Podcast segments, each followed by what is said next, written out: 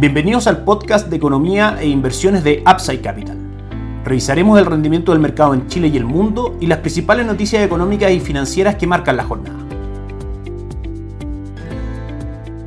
Muy buenos días, ¿cómo están ustedes? Miércoles 9 de agosto de 2023, soy Ramiro Galeano, fundador de Upside Capital. Les doy la bienvenida a otra edición más de mercados en Upside Capital. Repasamos las dos grandes noticias que hemos tenido esta semana para el mercado local. En primera instancia, ayer el Instituto Nacional de Estadísticas presenta el IPC correspondiente al mes de junio, que marca sobre las estimaciones del mercado. Se esperaba crecer un 0.3%, crece finalmente un 0.4%. Sin embargo, la inflación a 12 meses cae desde el 7.6% al 6.5%, niveles que no eran vistos en nuestra economía desde el año 2001. Es decir, un buen dato que confirma la tendencia bajista de la inflación y que por supuesto también fortalece el proceso de caída de tasa de política monetaria iniciado recientemente por el Banco Central. Recordemos que en su última reunión rebajó la tasa de política monetaria del 11.25 al 10.25%. Eso junto con la caída de las exportaciones de Chile por cuarto mes consecutivo, una caída del 7.6%, son las principales noticias que hemos tenido en el mercado local. Algunas conclusiones en primera instancia sobre nuestra estrategia de inversión en renta fija. Claramente la caída de la inflación viene a consolidar el proceso de caída que ha tenido este indicador sostenidamente desde diciembre. Es decir, es un factor extremadamente relevante para que el Banco Central siga rebajando tasa de política monetaria. A medida que rebaja la tasa de política monetaria y esta cae, produce un aumento de valor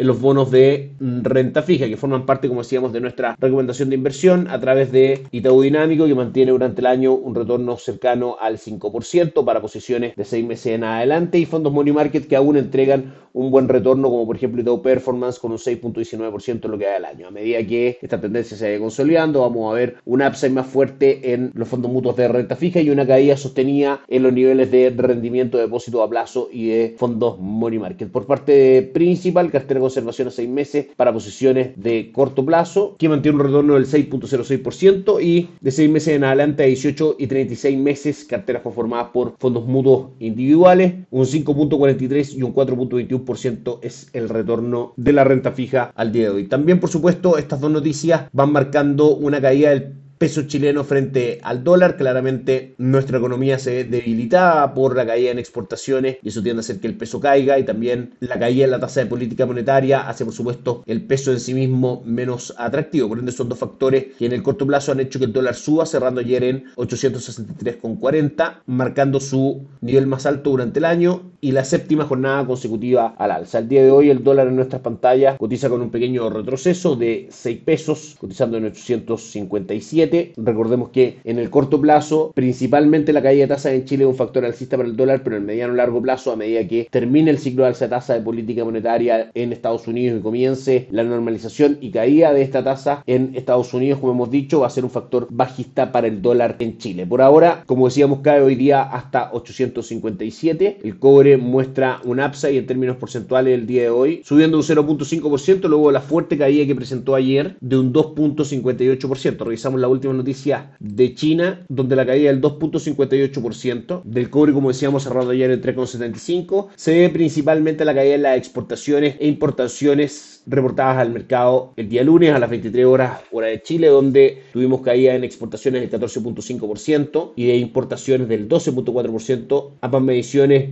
con caídas mucho más fuertes de las que el mercado esperaba. Ayer, sin embargo, tuvimos algunas buenas noticias de China. El IPC mensual marcó un 0.2% por sobre el menos 0.1% que el mercado esperaba, de manera que eso demuestra que de alguna otra forma hay una mayor actividad en China, económica por supuesto, respecto a lo que el mercado esperaba. Sin embargo, en su medición anual el IPC cae a un 0.3%, es decir, cae a un terreno de inflación, lo que conceptualmente no es bueno dado que la inflación controlada por supuesto es un incentivo al consumo. Las personas saben que a medida que pasa el tiempo el valor de las cosas tiende a ser mayor, por ende el incentivo a consumir es obviamente más inmediato. En la deflación pasa lo contrario, si veo que los precios siguen cayendo en el tiempo, lo más probable es que el consumo se retrase y por supuesto la recuperación de la actividad económica en China que tanto necesita luego del el fuerte impacto que tuvo en su economía el proceso de la pandemia se retrase aún más. El índice de precio del productor sí cae al menos 4.4% por debajo del menos 4.1% que esperaba el mercado. Pero como decíamos, hoy día el cobre recibe bien en general la noticia, subiendo alrededor de un 0.5%. Las acciones en Chile cerraron ayer una caída del 1.22%, 6.241 puntos. Hoy día marca un avance del 0.59,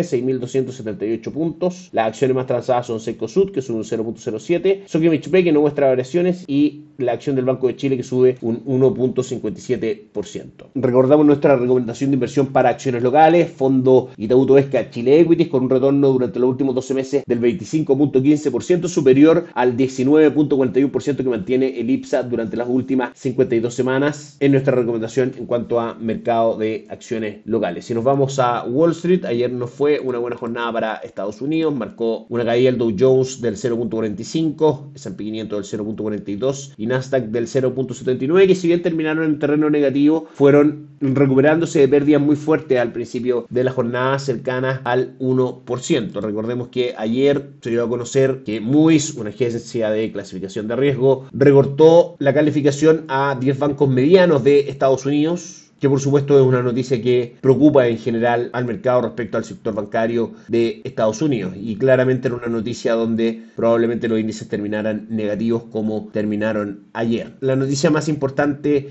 de la semana la tendremos mañana cuando se publique el IPC del mes de julio de Estados Unidos, que por supuesto será una cifra en extremo importante para próximas decisiones de la Reserva Federal respecto a su política y manejo de tasa de política monetaria. Desde nuestro punto de vista, creemos y lo hemos mantenido durante el año que se acerca pronto el fin del ciclo de alza tasa de política monetaria. Desde ahí, por supuesto, nacen recomendaciones de inversión para Estados Unidos. En primera instancia, el Fondo Renta Dinámica Global con cobertura de tipo de cambio, que ya durante el año alcanza un retorno del 6.04%. Y el Fondo Itaú Income, espejo de PIMCO Income denominado en dólares un retorno del 3.53%, principalmente renta fija extranjera. Por la parte de renta variable, Top USA con un retorno durante el año del 16.32%, por supuesto también beneficiado por el upside del dólar. En Chile, dado que estos fondos están en pesos, y Global Brands un retorno aproximadamente del 11%. Las carteras de administración de capital mediante plataforma Allfans en principal es parte de nuestra recomendación de inversión con obviamente inversiones directamente en el extranjero denominadas en dólares en este tipo de mercados y por parte de Itaú plataforma Perching a través de los portafolios recomendados por el equipo de estrategia, por supuesto, de Itaú en conjunto con nuestro análisis en Upside Capital. Finalmente, los mercados cotizan hoy de la siguiente manera. El dólar index cae un 0.07%. Como decíamos, el cobre sube un 0.5% y el dólar eventualmente, si mantiene esta fuerza vendedora el día de hoy, podría llegar entre hoy y mañana hasta niveles de 848. Dependerá, por supuesto, del factor de la inflación mañana en Estados Unidos. En Asia, la jornada es mixta con el Nikkei 225 de Japón cayendo un 0.53, el Hansen de Hong Kong subiendo un 0,32 y el índice de Shanghai cayendo un 0,41. En Europa, el DAX alemán sube un 0,49% y el Eurostock 600 también tiene una buena jornada subiendo un 0,43%. Y por último, Estados Unidos nuevamente con una jornada de correcciones. Dow Jones cae un 0,42, S&P 500 un 0,53 y Nasdaq un 0,94% en un día donde es normal que el cierre de posiciones esperando el dato de mañana, digamos, en cuanto a inflación genere algunas correcciones menores como lo que está ocurriendo finalmente en estos índices. Eso es todo por hoy, que estén muy bien y tengan una excelente tarde.